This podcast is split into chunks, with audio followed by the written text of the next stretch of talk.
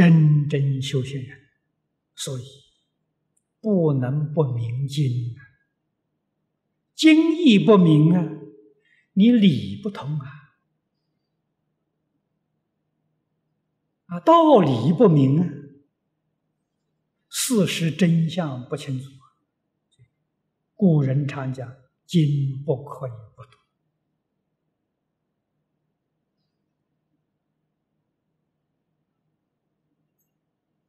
古时候。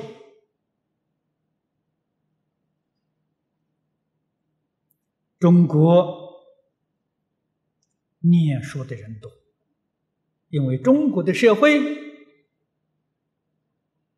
遵从知识。打开我们中国的历史，这几千年的历史，可以说是一部知识分子的意思。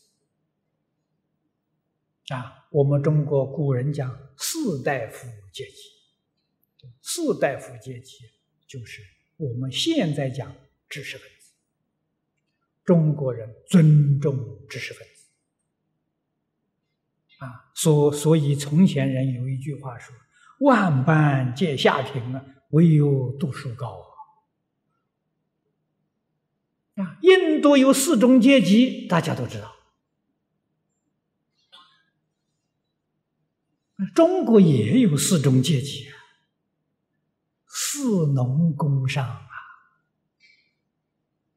中国四种阶级哪一个阶级排在第一位呢？四，四是读书人，知识分子排在第一。第二是农夫，农夫耕作很辛劳啊，对于社会有很大的贡献啊。第三呢是工人呐，也很辛苦劳力呀，啊，那个不劳而获利的商人呐，他有钱排到最后，排名排到最后。现在社会颠倒了，现在商人第一了，啊，工人第二，农人第三，念书人排在最后。现在念书人一文不值啊。颠倒了，社会颠倒了，啊！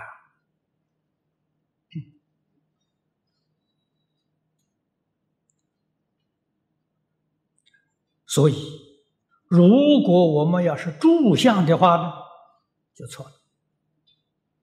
啊，自己以为能行，能修行，这是修福；念佛也是修福。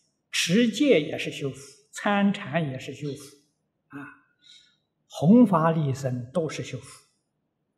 这里头没有智慧，智慧是什么呢？立相是智慧。啊，我虽做做了心里头若无其事，他才会生智慧。